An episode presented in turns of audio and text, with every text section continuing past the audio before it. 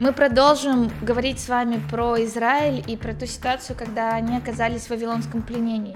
Вторая часть, которую невозможно пропустить, это книга, уникальная книга в Ветхом Завете, это «Плач Иеремии», и ее сегодня мы обсудим также с Дмитрием Тарановым. Да, всем добрый день. Да, добрый день. Итак, «Плач Иеремии», книга, почему особенно, наверное, сама скажу несколько фактов с точки зрения литературы в первую mm-hmm. очередь, потому что книга состоит из пяти глав. А, первые две и четвертая а, это 22 стиха, каждый из которых начинается со следующей буквы еврейского алфавита. Называется акростих. Третья глава особенная, потому что там по три стиха, которые начинаются с одной буквы. И в чем, наверное, уникальность произведения, что пятая глава как будто-таки показывает нам душевное переживание, потому что в ней также 22 стиха, но уже это не акростих, то есть как будто-таки у автора были силы, была какая-то возможность приложить хоть какую-то сдержанность в том, как это писать, но к концу он просто сдается, mm-hmm. и это как будто-таки такой эмоциональный, скажем так, порыв того, как автор высказывает то, что у него есть в сердце. В принципе, книга сама по себе это плач, Плач, как э, пророк высказывает Богу о том, что происходит. Напомню, что в это время израильский народ уже уведен в плен, и по сути остались только развалины. Угу. Uh, увели всех знатных людей, всех умных, остались здесь, как написано, только вот, скажем так, низшие какие-то слои, которые вообще никакой опасности не могут представлять. И в этой атмосфере написана книга. Угу. Что мы можем, опять же, через нее сказать о состоянии автора, может быть, да, о том, что наполняет его сердце? Да, здесь, наверное, стоит сказать об авторе самом, как э, произошло его призвание, как он во всем этом оказался. А, что прежде всего он был сыном священника, и, конечно же, э, по правилам или по нормам того времени, скорее всего, он должен был быть э, священником также и продолжить эту линию. И вот вдруг Бог приходит к нему. Э, приходит к нему и объявляет ему, что у Бога есть намерение относительно служения Иеремии и дает ему призвание – причем происходит это в возрасте, э, как сам Иеремия говорит, я человек молод, о чем вообще речь, э, что я могу сделать, как я вообще могу на это повлиять. Причем ему Бог говорит, ты будешь царям говорить, ты будешь говорить народам, ты должен э, возвещать мои слова. Он говорит, я молод. И кто-то говорит, что это как раз-таки было возможно в районе 15-20 лет. То есть, ну, по сути, подросток, да, да. такой, может быть, старший подросток. Вот. И э, что интересно, Бог ему ничего не говорит, то есть немногое говорит ему о служении, э, что он делает. Он просто ему говорит, ты должен будешь возвещать мои слова. Да. Подробностей э, как будто таких нет, как это все будет происходить, что он будет делать. Ну и сегодня, как мы все понимаем, в подростковом возрасте, ну это же круто. Да, быть призванным Богом. Быть призванным быть Богом, стать пророком, ну вообще. И, и все, что нужно, это просто возвещать, о, да, ну хорошо, то есть если моя молодость не мешает, почему бы нет. А, но Бог э, как будто приходит к нему в его призвание, и он не оставляет ему шансов. Он говорит, я знал тебя от утробы матери, я знаю тебе все, и э, я выбрал тебя, что ты должен будешь э, служить, и как будто бы не оставляет. Но второй момент, детали, которые он говорит о служении, он говорит, что ты должен говорить это, тебя не будут слушать, но а, ты не должен будешь малодушествовать. Если ты позволишь себе малодушие, то прямо в их э, присутствии э, я погублю тебя. И, соответственно, он оказывается в очень серьезных и непростых обстоятельствах. То, э, э либо он будет э, смелым, твердым, и Бог его сохранит, Хотя это но сложно. все вокруг будут против Да, но него. все будут против, да, это сложно. Когда ты молодой человек, ты парень, когда ты, у тебя нет еще такой уверенности, тем более Израиль, где старейшины, взрослые люди, уважение э, к мудрости. И он должен был оппонировать э, вот всему этому, этой машине авторитета духовного, он должен а, оппонировать. И при этом не, э, в коем случае не проявить никакого страха, волнения, колебания иначе он тогда, он сам себя погубит.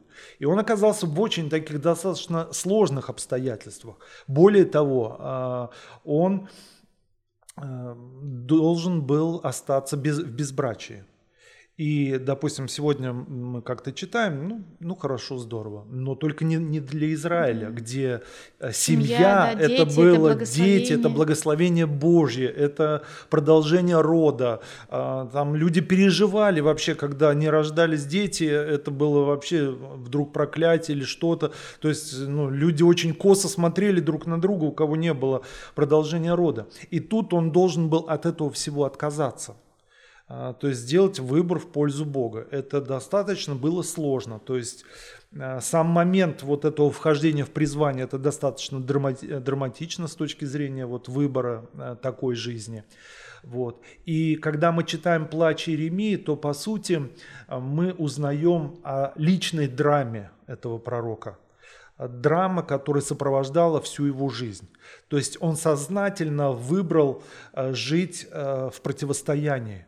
То есть, эм, если сегодня мы слышим что-то, что говорят нам и нам не нравится, мы переживаем от этого, да, э, кто-то в депрессии впадает, по-разному реагирует, но вся его жизнь, она должна была проходить в стрессе в стрессе, противостояние, угроза э, жизни. Это не просто были, что там его кто-то пожурил, поругал, накричал, нагрубил, нахамил.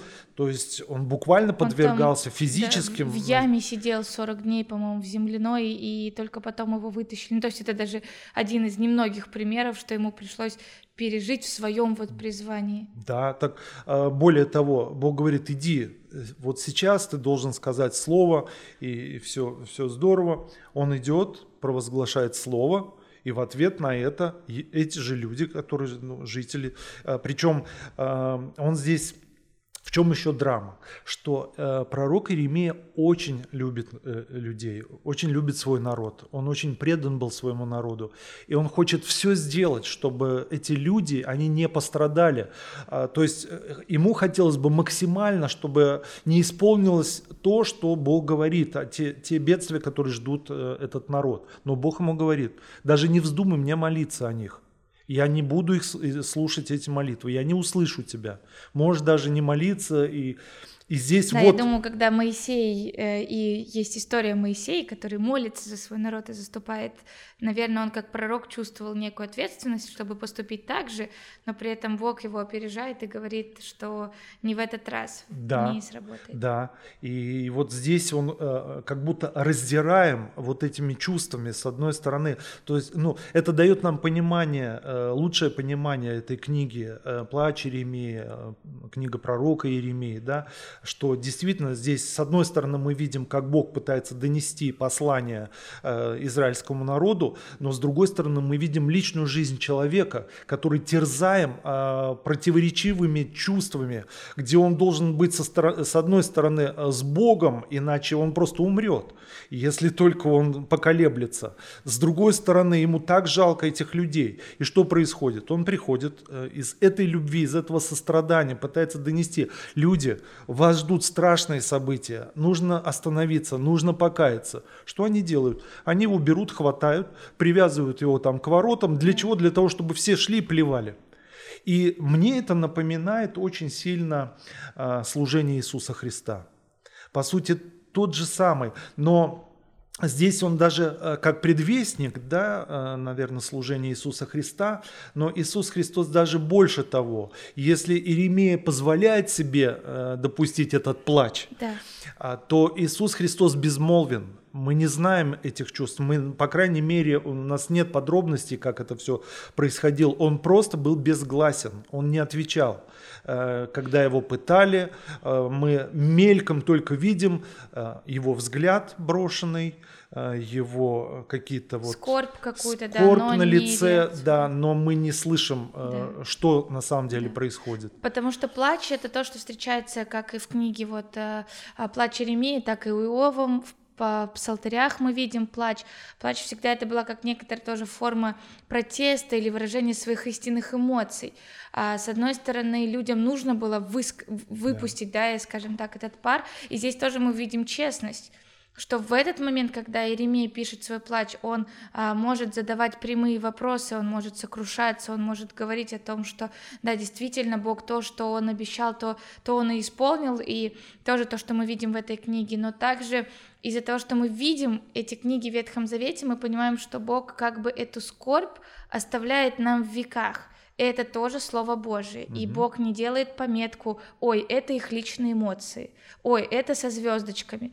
Но Бог говорит, что то, как мы читаем о встрече Моисея с Богом, да. это также богодухновенно то, как плач Иеремии. И здесь, наверное, опять же, в этом мы видим, что Бог, Он соучастен людям и понимает, что то, что происходит, действительно страшно. И то, как люди и пророки это выражали, и царь Давид, что это имеет место быть, что это не порицается в таком mm-hmm. вот в такой форме, но что мы как живые существа имеем вот право на плач, и да. что плач это как какая-то часть жизни верующего человека, как и в те времена, так и сегодня в наши времена. Да.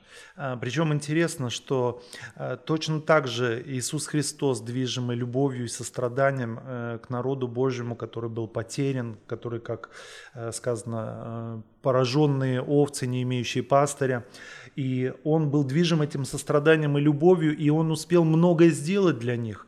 И исцеление, и чудес, и позаботиться, и наставление слова, и, и встречался. То есть он все свое земное служение, он посвятил этим людям, и точно так же над ним надругались, в него плевали, его избивали, и в конечном счете его и убили. Если пророк Иеремия, он остался, по крайней мере, жив э, не от рук э, своих людей, да, то Иисус Христос был убит э, своими людьми, народом. да, теми, кого он так любил, из-за которых он вообще посвятил всю свою жизнь. И вот э, в этом, конечно, трагедия и драма, и э, с одной стороны, с другой стороны, пророчество. Также мы именно пророку Иеремии Бог сказал, что вот наступают дни, когда я заключу с домом э, Э, да, новый Израиля, завет. да, Новый да. Завет, и напишу закон на сердце. Сердцах. Да, это был Новый Завет, провозглашение, это было именно через пророка Иеремию. Да, в темные времена. Когда мы читаем про а, именно плач, а, есть э, сетование, есть какой-то именно грусть, но есть стихи, которые показывают, что даже в это время пророк не не забывает о Боге. Он понимает, да. что все это слова Бога. Какие-то, может быть, стихи, которые вот помогают нам